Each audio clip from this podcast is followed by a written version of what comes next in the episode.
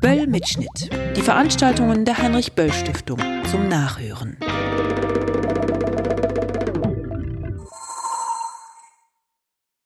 Ja, vielen Dank und guten Abend. Herzlichen Dank für Ihr Interesse an dem durchaus heiklen Thema Querfront, das ja durchaus einigen Sprengstoff birgt. Immerhin geht es ja um die Verquickung von rechts und links, von der sozialen mit der nationalen Frage, also um ein Bündnis sich an sich widersprechender politischer Strömungen. Und die Querfront scheint die Annahme der Totalitarismustheoretiker zu bestätigen, nach der sich die Extreme auf der rechten und auf der linken berühren. Das würde allerdings bedeuten, dass eine solche Querfront tatsächlich überhaupt ohne nennenswerte Verluste für die Akteure möglich ist. Und dem, um das gleich zu sagen, möchte ich heute Abend die These entgegenstellen, dass zumindest für die linke Seite im Falle einer Querfrontbildung das nicht möglich ist, da sie derartige Konzessionen machen müsste, dass sie schlichtweg ihren Charakter als emanzipatorische Kraft verlieren würde, also aufhören würde, links zu sein. Mein Vortrag arbeitet also ja definitiv nicht mit einem totalitarismus-theoretischen Modell, das häufig ja mit dem Begriff der Querfront oder der Kritik der Querfront verbunden wird. Ich freue mich, dass die Heinrich-Böll-Stiftung dieses heiße Eisen anfasst, das natürlich im Moment in den ja, Zeiten des aufkommenden Populismus ja immer, immer stärker diskutiert wird. Und dieser Begriff Querfront, der ist noch gar nicht so lange wieder im politischen Diskurs. Ich sage wieder, weil er hat einen historischen Vorlauf, auf den ich noch zu sprechen kommen werde.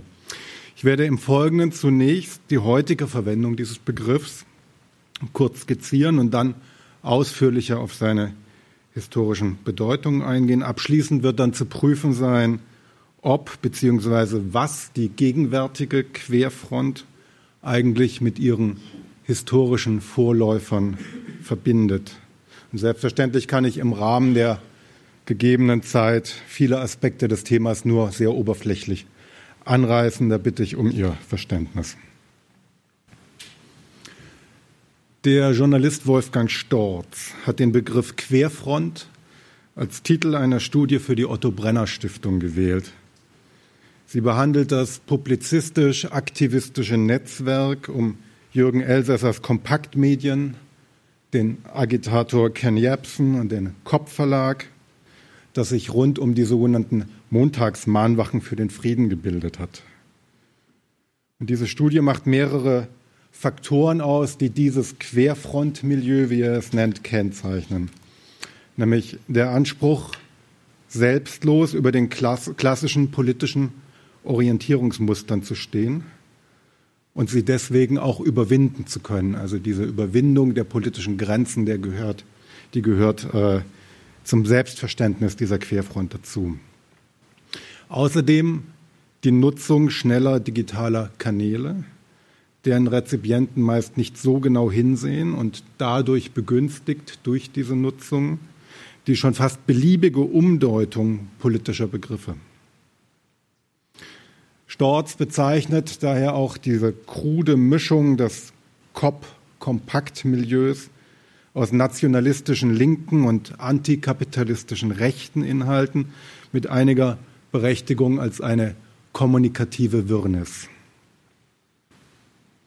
Bemerkenswert ist, dass auch der Querfrontbegriff selbst dort aufgegriffen wird, also in diesen Reihen selbst. Kompakt beispielsweise, die Zeitschrift von Jürgen Elsässer, verwendet ihn selbst im Bezug auf die Proteste rechter und linker Gruppen gegen die Bilderberger Konferenz 2016 in Dresden. Da sprach man von einer Querfront und das Magazin rief dabei eben zur Überwindung der Lagergrenzen auf unter der Devise heute gilt für globalen Imperialismus oder dagegen. Und die Bilderberger galten den Demonstranten eben als die Personifikation einer globalistisch-kapitalistischen Strategie. Und wer sich gegen diese zur Weltregierung halluzinierte Versammlung stellte, so die Logik, sei eben unabhängig von seiner politischen Herkunft in den Reihen der Demonstranten willkommen. Und dieser personalisierende Zugang, der zugleich stets die Rechnung von wir hier unten gegen die da oben, unabhängig von rechts und links aufmachen möchte, ist eben sehr typisch für diesen populistischen Querfrontansatz. Allerdings wäre mein Einwand dann gleich an dieser Stelle, dass Kompakt sich zwar als Querfrontakteur versteht, aber eben gar kein linkes Organ ist. So viel zur Gegenwart.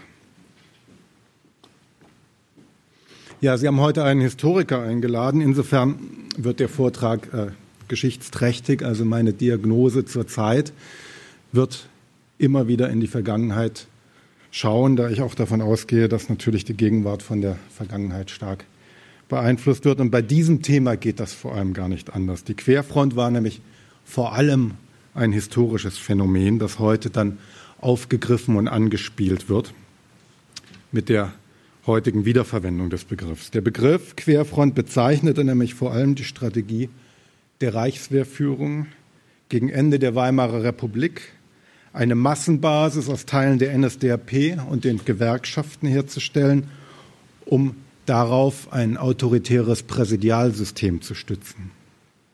Und die Schlüsselfigur dieses Plans war Kurt von Schleicher, Chef des Truppenamtes, Reichswehrminister unter Franz von Papen und im Winter 32, 33 kurzzeitig selbst Reichskanzler. Vor allem aber war Kurt von Schleicher der politische Kopf des deutschen Militärs dieser Zeit. Und seine Überlegung war, wie es der Historiker Detlef Peukert einmal zusammenfasste, sich selbst eine, Zitat, quer zu den politischen Fronten liegende Massenbasis aus Gewerkschaften und dem Strasser-Flügel der NSDAP zu verschaffen. Umsetzbar allerdings, das kann ich auch gleich vorschicken, war dieses Anliegen nicht, denn schon der von Schleicher ausgebotete hochkonservative Franz von Papen strickte an einem Gegenkonzept, um sich selbst wieder mit Hilfe Adolf Hitlers ins Geschäft zu bringen. Insgesamt kann man zusammenfassen, reichte die autoritäre Wende der Präsidialzeit gegen Ende der Weimarer Republik zwar aus, um die Republik zu zerstören, sie brachte aber letztendlich keine stabile Konstellation hervor. Und das gehört in meinen Augen auch zu den Kennzeichen von Querfronten, dass sie keine stabilen Alternativen schaffen. Und das Ergebnis ist bekannt. Adolf Hitler wurde Kanzler, Franz von Papen sein Vizekanzler, Schleicher fiel den Morden während der Röhm-Affäre 1934 zum Opfer und ebenso Gregor Strasser, der als möglicher Vizekanzler Schleichers für eine gelungene Querfront gehandelt wurde. Was war jetzt nun das Wesen dieser historischen Konstellation? Axel Schild hat vor vielen Jahren eine Monographie zu dieser historischen Querfront vorgelegt, die neben der konkreten historischen Bedingungen der Weimarer Totalkrise 1930 bis 1933 von der Querfrontfrage zwei Punkte abstrahiert. Der erste Punkt war sicher eine Frage der Zeit, die alle umtrieben hat, nämlich die nach der Integration der Massen in den autoritären Staat. Also die Frage, war es besser, ein autoritäres Regime konfrontativ vor allem gegen die Arbeiterschaft zu organisieren? Oder gab es nicht auch Mittel und Wege, beispielsweise für eine Militärdiktatur, die Massen, die Arbeiterschaft zumindest teilweise auf die eigene Seite zu ziehen? Und das zweite Element, das die Frage nach einer Querfront bestimmte, betraf die Auseinandersetzung zwischen den verschiedenen Fraktionen der deutschen Industrie um den für sie jeweils günstigsten Kurs des Landes. Und in diesem Konflikt traf dann die altgediente Schwerindustrie, also Kohle und Stahl, auf die sogenannten neuen Industrien, das waren damals vor allem die Chemie- und Elektrobranche. Und dieser Streit, der sich um Zölle, Expansionsziele, aber auch um den gesamten außenpolitischen Kurs des Deutschen Reiches drehte, hatte schon während des Ersten Weltkriegs einen seiner ersten Höhepunkte erreicht. Es war also durchaus ein, ein Konflikt, der schon länger vorhanden war und dessen man sich in der Reichsverführung bewusst war. In der Weimarer Zeit, und das ist dann wiederum ein Stichwort, das auch für die heutigen Querfrontdebatten relevant ist, ging es auch darum, wie man den US-amerikanischen Investitionen, wie man mit den US-amerikanischen Investitionen in die deutsche Wirtschaft umgehen sollte, die auf der einen Seite dringend benötigt wurden, auf der anderen Seite aber auch von einigen, also in der Wirtschaft auch äh, als eine Art ökonomische Überfremdung abgelehnt wurden. Da haben wir bereits ein Motiv, das auch für die Querfront heute oder die Querfront-Debatte heute äh, immer wieder zentral ist, nämlich das Motiv des Anti-Amerikanismus. Also die Frage, wie stellt man sich äh, zu ja, den kultur- und ökonomischen Einflüssen aus den USA nach Europa und Deutschland. Insgesamt zeigte sich also schon damals die Wirtschaft keineswegs als politisch geschlossener Block, was von der politisch denkenden Reichswehrführung in Hinblick auf eine effiziente Aufrüstung sehr kritisch wahrgenommen wurde. Hier stellte sich von Schleicher dann eben die Frage, wie man Konflikte vermeiden konnte. Und darauf beruhte dann die Querfrontstrategie. Vor dem Hintergrund einer gesamtgesellschaftlichen Befriedung zeigte sich Kurt von, Kurt von Schleicher beispielsweise offen für staatliche Interventionen zur Abwehr der Wirtschaftskrise. Das unterschied ihn von seinen Vorgängern. Schleichers für die Arbeitsbeschaffung zuständiger Reichskommissar Günter Gericke entwickelte ein staatliches Konjunkturprogramm, das gewissermaßen die ökonomische Blaupause zur politischen Querfront darstellte. Es beinhaltete umfangreiche öffentliche Infrastrukturmaßnahmen wie Straßen- und Siedlungsbau und ebenfalls diskutiert wurde eine Arbeitsdienstpflicht für Arbeitslose. Und bekanntermaßen hat die Regierung Hitler ja Teile dieses Konjunkturprogramms dann auch übernommen. Und vor allem dieser Schwenk, und da kommen wir dann wieder zum Querfrontmotiv, dieser Schwenk auf ein staatliches Konjunkturprogramm kam beispielsweise Vorstellungen in den Reihen der Gewerkschaft durchaus zum Tragen äh, entgegen. Das war beabsichtigt, denn die Gewerkschaften sollten eine tragende Säule in dieser Querfrontkonzeption darstellen. Ihre friedliche Integration in den autoritären Staat war daher notwendig und der konfrontative Ansatz, ein Konflikt, wurde als kontraproduktiv gesehen.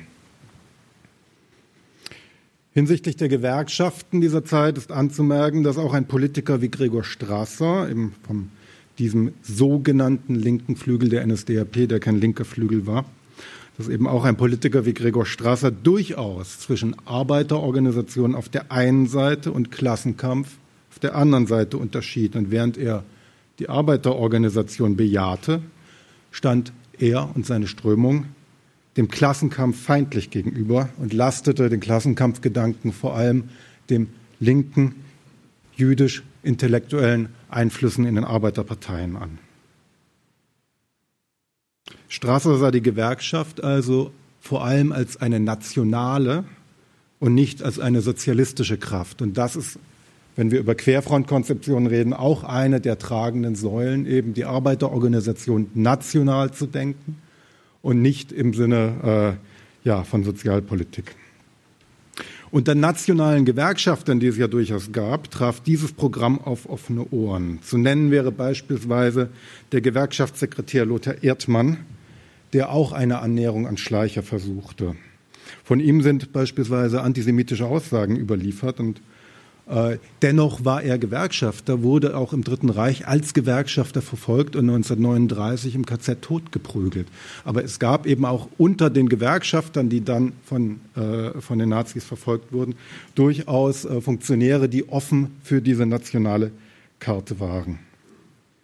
Also insgesamt, so lässt sich sagen, diente diese Strömung mehr dazu, antikapitalistische Bedürfnisse zu befriedigen, als tatsächlich die Positionen der Gewerkschaften zu stärken, die sich ja dem autoritären Staat in der Querfrontkonzeption auch wieder unterzuordnen hatten. Das ist ein weiterer Punkt, den wir im Hinterkopf behalten sollten zum Thema Querfront. Es geht vor allem darum, antikapitalistische Bedürfnisse zu bedienen. Das ist ein Unterschied zu einer tatsächlich äh, ja, antikapitalistischen Sozialpolitik.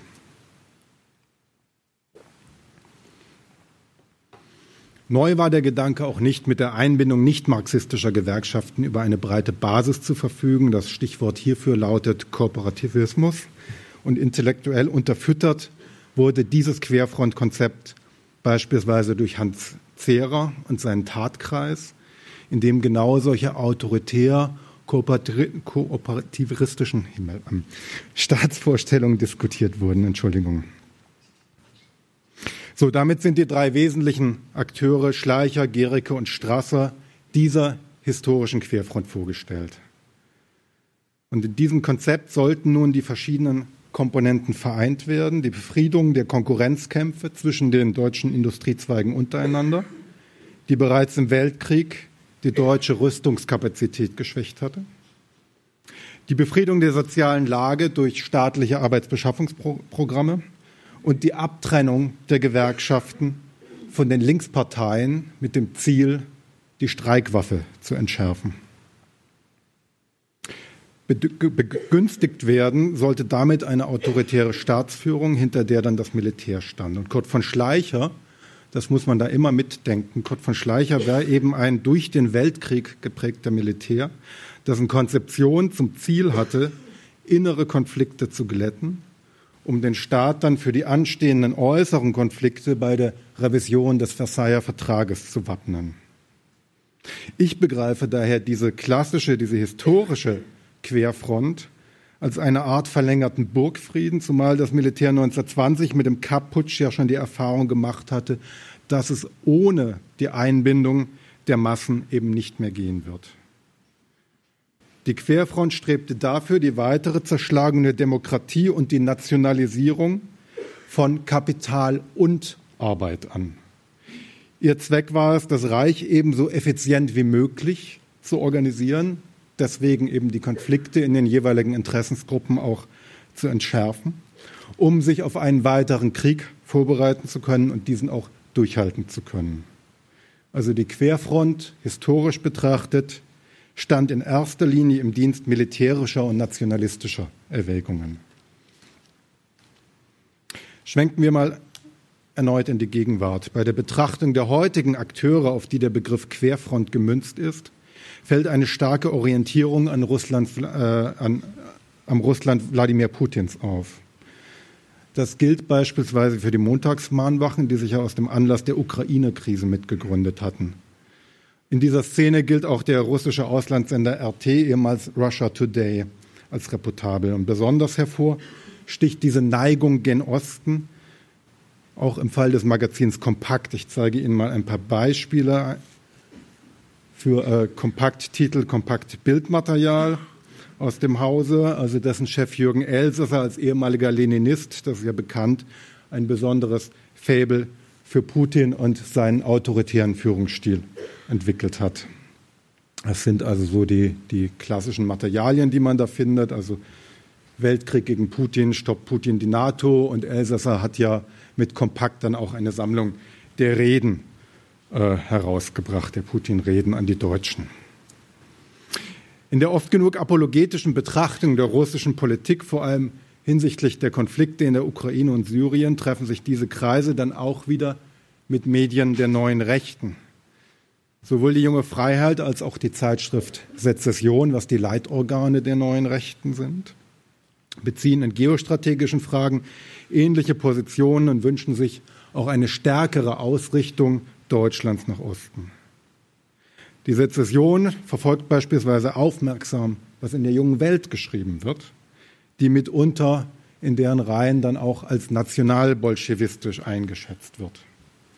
Vor allem der verstorbene Autor der jungen Welt, Werner Pirker, genoss beispielsweise in den Kreisen der jungen Freiheit ein gewisses Ansehen. Und der mit außenpolitischen Fragen befasste Sezessionsredakteur Benedikt Kaiser schrieb bereits vor einem Jahr von einer offenen Flanke des Antiimperialismus und damit meinte er natürlich nach rechts offen. Er beanspruchte das antiimperialistische Erbe für die Rechte als die wahre Kraft, die die nationalen Identitäten noch gegen den US-amerikanischen Globalismus schützen könne. Die Linke hat in seinen Augen auf dem Gebiet völlig versagt und abgewirtschaftet. Des Weiteren sind es vor allem die Medien der neuen Rechten, die sich mit den Arbeiten des Neo-Eurasiers Alexander Dugin auseinandersetzen, der von einem antiamerikanischen Kontinentalbündnis mit der Achse Paris, Berlin, Moskau träumt. Auch hier gilt wieder, dass jeder willkommen ist, der sich gegen die Westbindung und die US-amerikanische Dominanz stellt. Und Dugin war eine Weile der Cheftheoretiker der nationalbolschewistischen Partei in Russland und zählt heute zu den Stichwortgebern der identitären Bewegung. Ich habe hier mal einen, einen Aufkleber der Identitären aus Österreich, äh, wo sie wesentlich stärker sind als in Deutschland, mitgebracht.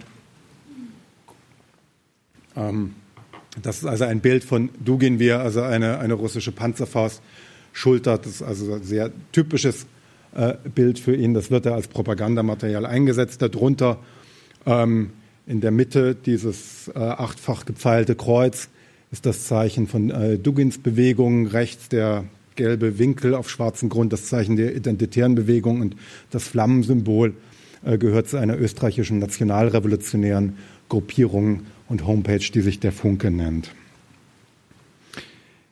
Auch dieses Phänomen einer Hinwendung von gerade auch dezidiert Rechten nach Osten ist alles andere als neu.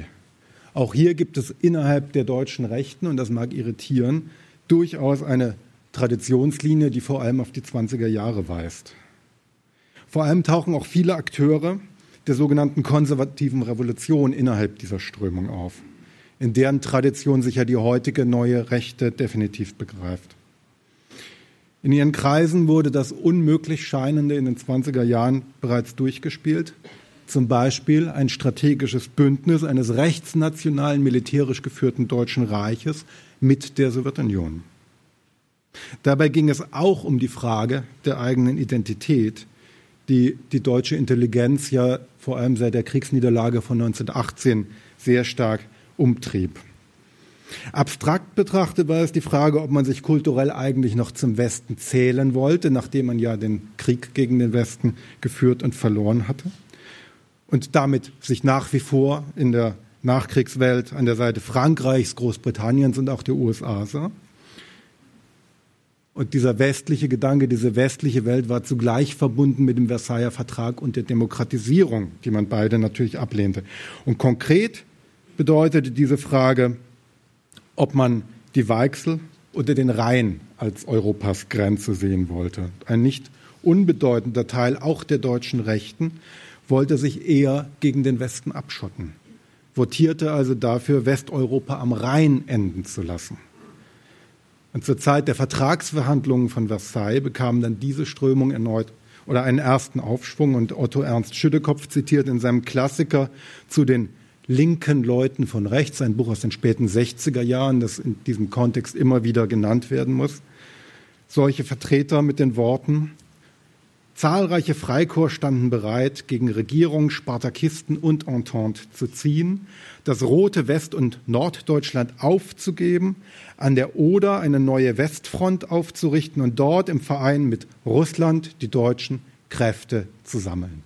Also gegen die Roten im eigenen Land auf jeden Fall kämpfen, aber das eben im Bündnis mit der Sowjetunion. Und der Plan dieser kurzen Phase war eben dann quasi im Bündnis mit der Sowjetunion Europa dann bis zum Rhein wieder, äh, also Deutschland bis zum Rhein wieder aufzurollen.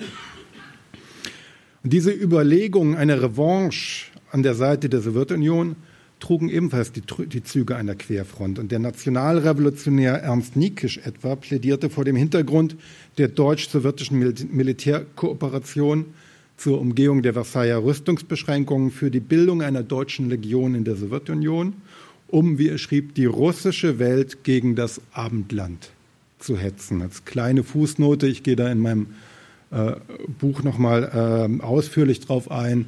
Der Abendlandbegriff ist im Kontext dieser ganzen Querfrontdebatten hochinteressant und man kann nur sagen, dass die heutigen Querfrontleute, die sich ja auch an Pegida und ähnliches orientiert haben, diesen Abendlandbegriff völlig umgedreht haben, weil der Abendlandbegriff ein sehr nach Westen ausgerichteter Begriff war und mit dieser Putin-Orientierung überhaupt nicht zusammengeht.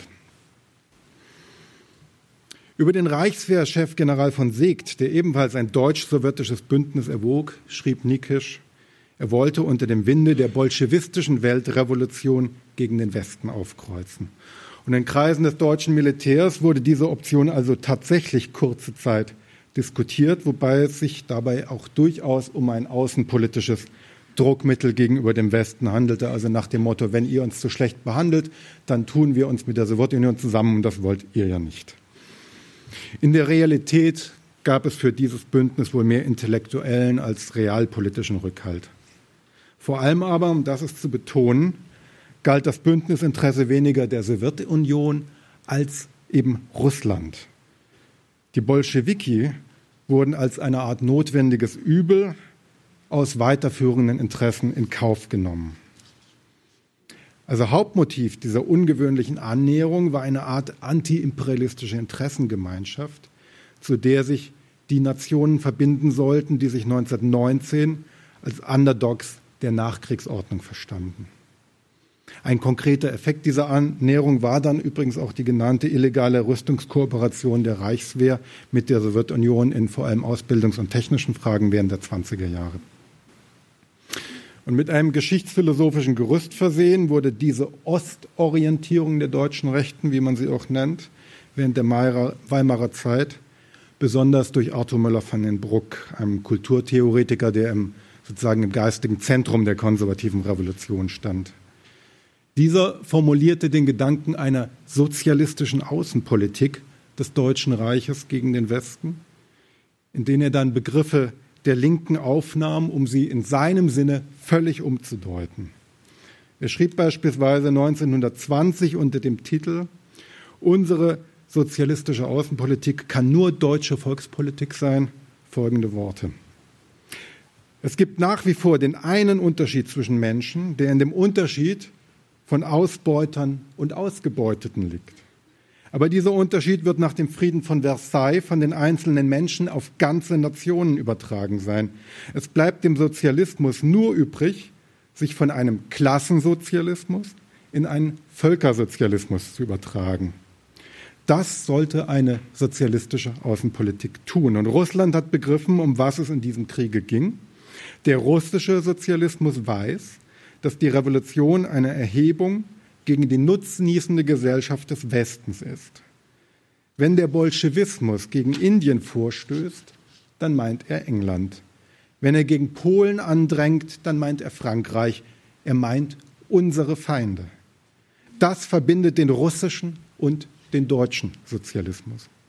Sollten sie den gemeinsamen Kampf nicht gemeinsam führen? Und weiter, der deutsche Sozialismus kann sich nur dann für Russland entscheiden, wenn Russland erkennt, dass jedes Volk seinen eigenen Sozialismus hat. Und diese Forderung, jedes Volk hat seinen eigenen Sozialismus, ist eine der klassischen Phrasen Müller van den Brucks. Dieser Text, das glaubt man nicht, wenn man diese Passage hört, aber dieser Text war innenpolitisch eine absolut klare Absage an jede Konzession nach links. Möller war weit davon entfernt, den marxistischen Gedankengut irgendetwas abzugewinnen. Er war radikaler Antikommunist. Aber er war ein Meister darin, die Begriffe des Gegners zu übernehmen und umzudrehen, umzudeuten. Sein Sozialismus war eigentlich ein nationaler, autoritärer Ständestaat. Und sein hofiertes Proletariat war der selbstgenügsame deutsche Arbeiter, der wusste, wo sein Platz in diesem Staat zu sein hat. Also die eingangs angesprochene beliebige Umdefinition von Begriffen in der heutigen politischen Rhetorik ist alles andere als neu. Möller glaubte ohnehin, dass der Bolschewismus in Russland nur ein Übergang sei und dass sich danach, also Russland, sich von jedem westlichen Gedankengut gereinigt als asiatische Macht regenerieren werde. Moment.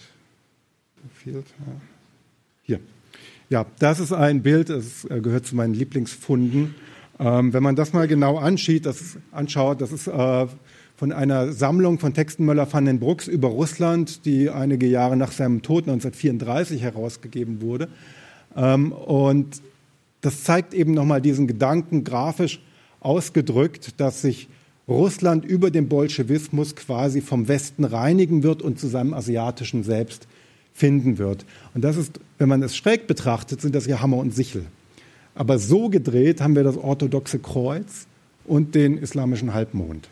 Und das ist genau, genau dieser Gedankengang, also der Bolschewismus als Reinigung vom westlichen Denken, um dann wieder zum ja, mystisch-asiatischen, orthodoxen, islamischen, die ja aus dem Westen häufig auch zusammengesehen wurden, äh, ja, um sich damit wieder zu regenerieren. Das waren so diese Formen der Esoterik, die in diesen Kreisen gepflegt wurden. Ähnliches Gedankengut übrigens, also gerade wenn es um Bündnisinteressen der Underdogs nach dem Ersten Weltkrieg anging, ähm, herrschte auch in den Kreisen Mussolinis vor, wo man in Italien ja nach dem sogenannten verstümmelten Sieg die Parole von der proletarischen Nation ausgab, um den Klassenkampfgedanken ins eigene Lager umlenken zu können. Und ebenfalls bekannt vorkommen so, dürften solche Konstruktionen den Leserinnen und Lesern Oswald Spenglers unter Ihnen, die hoffentlich zahlreich sind, der 1919 ja seine Ideale vom preußischen Sozialismus formulierte. Auch hier finden wir wieder die Vorstellung eines antiwestlichen, antiliberalen und antimarxistischen autoritären Ständestaates als spezifisch deutsche Fassung der sozialistischen Idee. Das sozusagen der ganze ja, weltanschauliche bis hin geschichtsphilosophische Hintergrund dieser Querfront-Ideologie. Und eine Entsprechung fand diese Brückenkonzeption auf Seiten der Linken dann vor allem in den Phänomenen des Nationalbolschewismus und dem sogenannten Schlageter-Kurs der Kommunistischen Partei, der 1923 dann ähm, sozusagen der Basis der Rechten die Kommunistische Partei als wahre Vertreterin äh, der nationalen Interessen verkaufen wollte. Diese Linie war eine Art Diversionsprogramm, das dem politischen Gegner das Wasser abgraben sollte. Und sie entfesselte jedoch auch einen Anstieg antisemitischer Aussagen innerhalb der KPT, wie es Olaf Kistenmacher in seiner Analyse der Artikel der KPD-Zeitschrift Roten Fahne äh, festgestellt hat. Im Zuge dieser Strategie, dieses Schlageterkurses, kam es sogar zu einer Art öffentlichen Korrespondenz. Unter anderem versuchten Möller van den Bruck auf der einen Seite und der Kommenternvertreter Karl Radek, sich in einer Reihe von Artikeln gegenseitig zu widerlegen. Ich habe heute ein wenig den Eindruck, dass beispielsweise Sarah Wagenknecht sich in einer ähnlich nationalbolschewistischen Tradition wähnt und dem Gegner durch rhetorische Nachahmung die Wähler abjagen möchte sah man historisch im Kampf gegen den Versailler Vertrag ein verbindendes Element, auf, dem, äh, auf dessen Basis eben diese Konversation stattfinden konnte. So laufen heute antieuropäische Kräfte in meinen Augen in Gefahr, so eine merkwürdige Allianz gegen die EU zu wiederholen. Und ich fürchte, also bei so einer antieuropäischen Brücke gibt es wenig zu gewinnen und viel zu verlieren für die Linke. Das gibt mir aber das Stichwort für den nächsten Schritt. Wie schon angedeutet, bedeutet heute über die Querfront zu sprechen, auch über die neue Rechte zu sprechen. Zunächst ist sie ja die politische Kraft, die seit Jahrzehnten an einer Wiederbelebung der historischen konservativen Revolution und ihrer autoritären und auch kooperativen Staatsvorstellungen arbeitet. Zudem erhebt die neue Rechte auch gerne den Anspruch, die Lagergrenzen zwischen rechts und links zu überschreiten. Das ist schon traditionell so. Deutliche Züge eines Querfrontprojektes trug beispielsweise die nationalrevolutionäre Zeitschrift Wir selbst, die auch in der Gründungsphase der Grünen versuchte, die nationale Frage in die Partei hineinzutragen. Also Ende der 70er Jahre haben sich da, es war so eine der ersten Generationen der neuen Rechten, hat man sich dort versammelt und durchaus äh, ja auch Kontakte in die Grüne Partei hineingepflegt einer der, also in, die, in, den, in den Gründungsprozess gewissermaßen.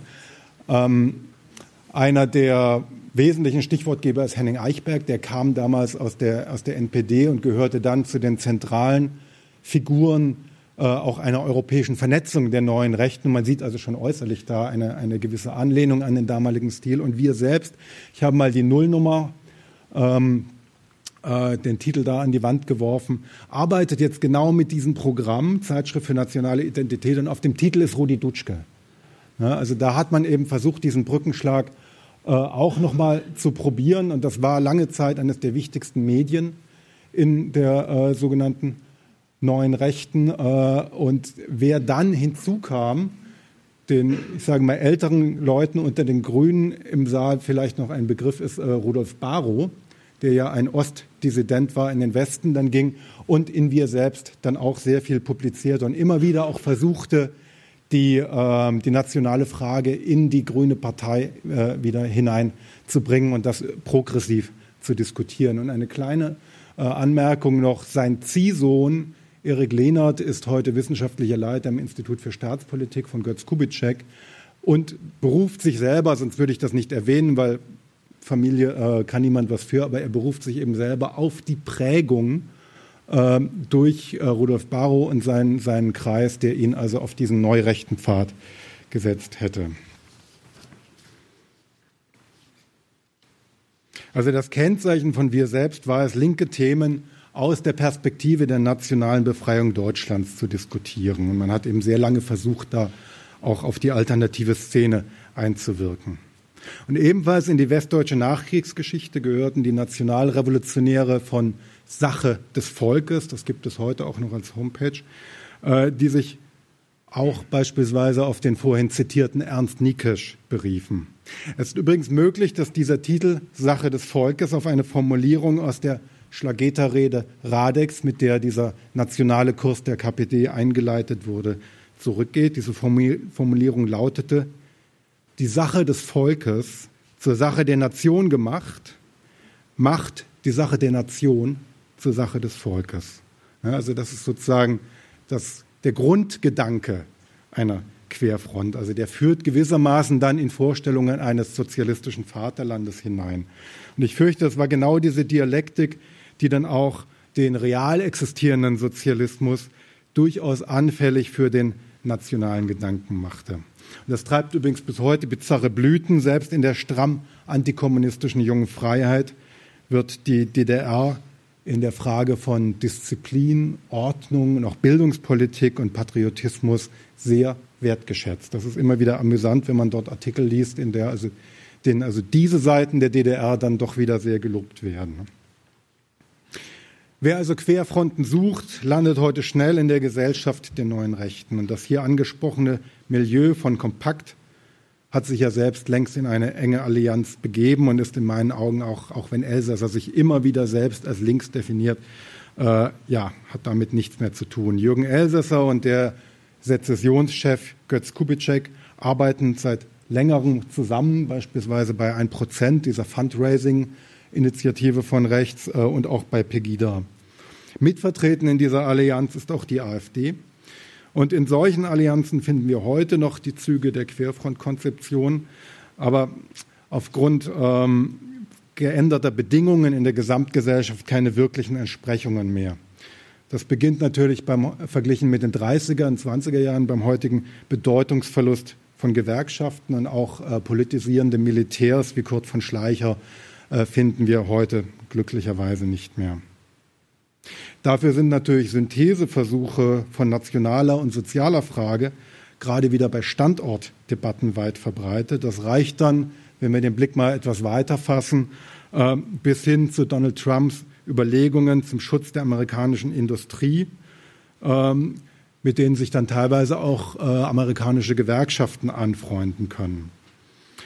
Das stellt übrigens die heutige neue Rechte wieder vor ein großes Problem. Man hat jahrzehntelang sich essentiell antiamerikanisch definiert und jetzt haben die USA einen Präsidenten, der sehr viel äh, von dem bedient, was ihre eigenen politischen Vorstellungen äh, ja so formulieren. Und in der Sezession wurde Trump schon als Alternative für Amerika bezeichnet. Also der Anti-Amerikanismus äh, inner, gerade innerhalb der neuen Rechten, der ja ganz wesentliche Grundlage für die Querfrontkonzeption von dieser Seite auch äh, darstellte, ja, der äh, hängt ein wenig im Leeren gerade.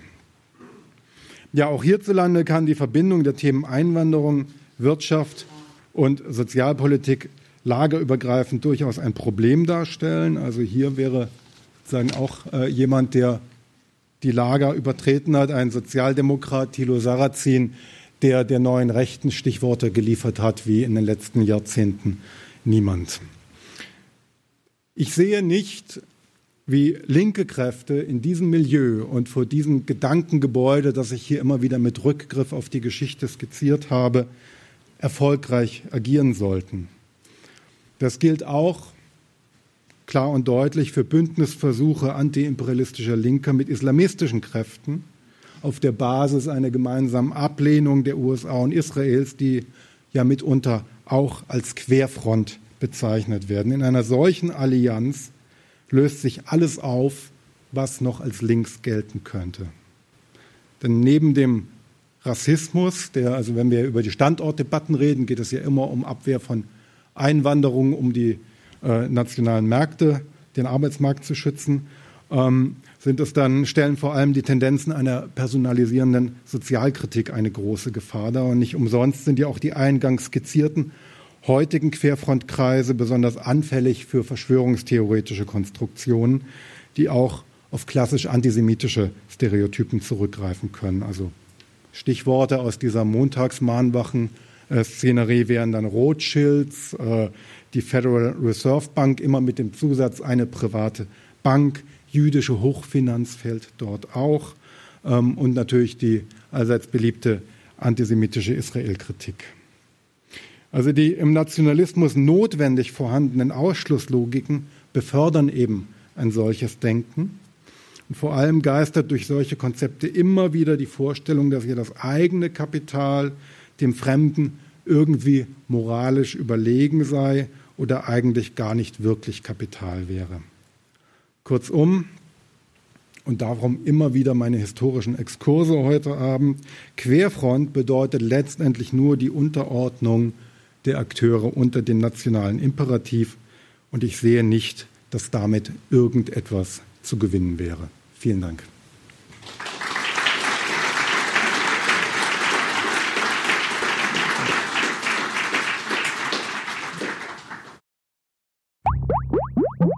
Mitschnitt. Die Veranstaltungen der Heinrich Böll Stiftung zum Nachhören.